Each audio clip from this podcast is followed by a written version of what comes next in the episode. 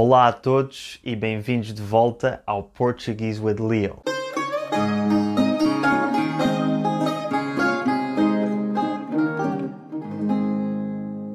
Estamos precisamente a meio do mês de junho, aquele que é o meu mês preferido para viver em Portugal e, sobretudo, em Lisboa, porque temos uma tradição muito divertida por todo o país chamada Santos Populares. Neste episódio vou explicar o que são os Santos Populares, como é que esta tradição surgiu e como é que a celebramos hoje em dia.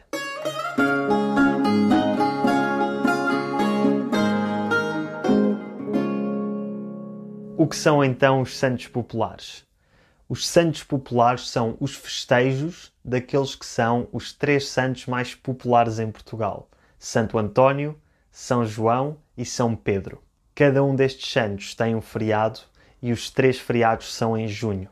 Por isso, todo o mês de junho acaba por ser dedicado à celebração destes santos. E agora vocês estão a pensar: então, com o Dia de Portugal no dia 10 de junho e mais três feriados ao longo do mês de junho para estes três santos, em Portugal em junho praticamente não se trabalha.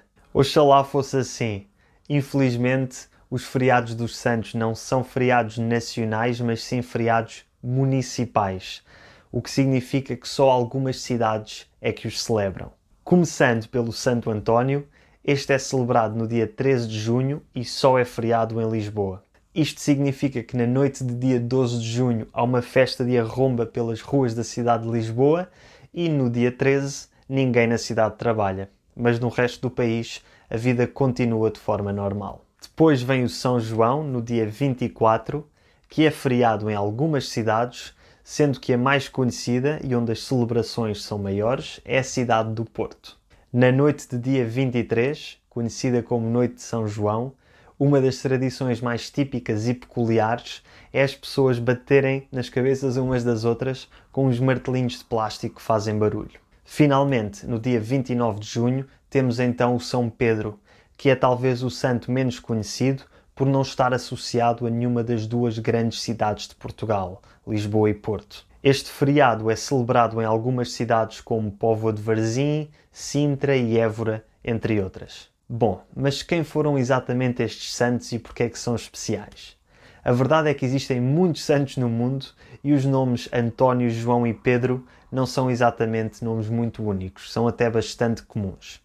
O Santo António foi um frade franciscano que nasceu em Lisboa em 1195 e dedicou a sua vida a ajudar os pobres e desfavorecidos. Viveu muito tempo em Itália e morreu em Pádua, cidade que também o celebra, sendo até conhecido em quase todo o mundo como Santo António de Pádua, mas aqui nós conhecemos-lo como Santo António de Lisboa. São João e São Pedro são bem mais antigos do que Santo António e não são portugueses, sendo ambos conterrâneos e contemporâneos de Jesus Cristo. Talvez vocês conheçam melhor São João como João Batista, o homem que batizou Jesus Cristo e talvez conheçam melhor o São Pedro como São Pedro Apóstolo, um dos apóstolos mais importantes de Jesus Cristo e também o primeiro Papa.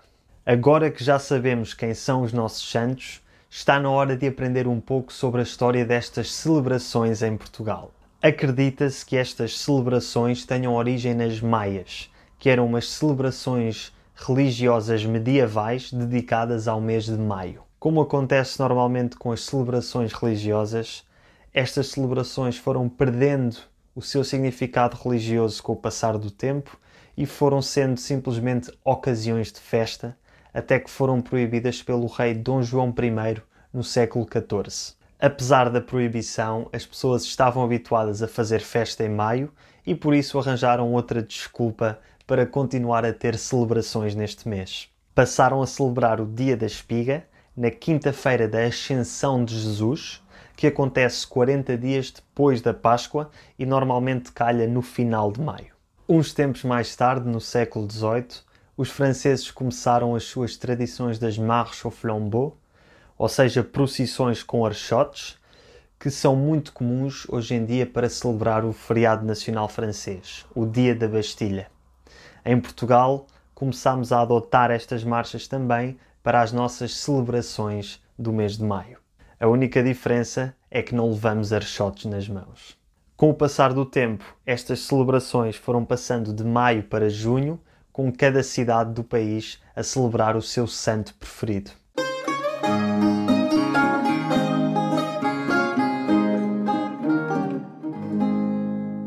E como é que celebramos então os santos hoje em dia? Cada cidade tem tradições específicas, mas no geral há muita festa pelas ruas ao longo de todo o mês de junho. As ruas dos bairros mais antigos das cidades são decoradas com grinaldas e fitas de várias cores e são montadas barraquinhas de comes e bebes, onde são servidos pratos típicos como caldo verde, caracóis, sardinha assada, bifanas e enchidos como morcelas e chouriço. E claro, muita cerveja, vinho e sangria e um licor típico muito delicioso chamado ginginha. Normalmente as barraquinhas que vendem comida e bebida também têm colunas a tocar música e também são montados palcos nos bairros mais emblemáticos de cada cidade, onde tocam artistas de vários tipos de música popular portuguesa, sendo que o estilo musical que mais se ouve durante este mês é a música pimba. A música pimba é um estilo musical muito divertido e especial para os portugueses, uma vez que é a música por excelência dos arraiais e festas populares. É aquele estilo de música que durante o ano ninguém ouve, mas nas ocasiões de festas populares, principalmente durante os santos, ouve-se música pimba em todo o lado. Normalmente, as canções pimba têm letras com conotação sexual e com jogos de palavras ou trocadilhos, e se tiverem curiosidade, recomendo que vão ouvir as músicas do Kim Barreiros e do Emanuel, por exemplo, e pesquisem as letras para perceberem aquilo que eles dizem. Como devem calcular, de todos os festejos que há pelo país, aqueles que eu conheço melhor são os de Lisboa, que é a minha cidade. Por isso agora vou contar-vos um pouco quais é que são algumas das tradições do Santo António em Lisboa. Como já referi, existe festa por toda a cidade, com muita comida, muita música e muito álcool. Os bairros onde costuma haver mais festa são os bairros mais antigos e tradicionais, como Alfama, Moraria, Bairro Alto, Bica e Graça. Um dos principais elementos dos festejos do Santo António em Lisboa são as marchas populares em que os diferentes bairros da cidade competem entre si, fazendo desfiles com roupas típicas e danças populares, num estilo muito carnavalesco. Normalmente, o bairro de Alfama é o que sai mais vezes vencedor. O outro grande elemento são os casamentos de Santo António. No dia 12 de junho, véspera do dia de Santo António, 16 casais casam-se na sede de Lisboa, sendo todo o casamento desde os vestidos de noiva aos fatos dos noivos e a toda a cerimónia e o copo d'água, patrocinado por empresas que se prestam a tal. Esta tradição começou em 1958 com o objetivo de ajudar casais com dificuldades financeiras a conseguirem casar-se. Embora tenha tido uma interrupção de 30 anos em 1974, depois do 25 de Abril, hoje em dia é novamente uma tradição típica da cidade de Lisboa.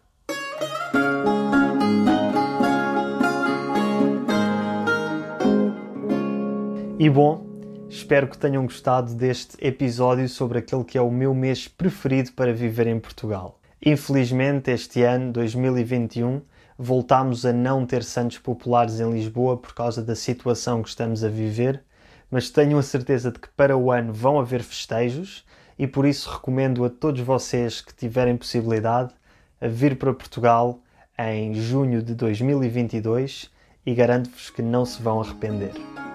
Um abraço e até para a semana.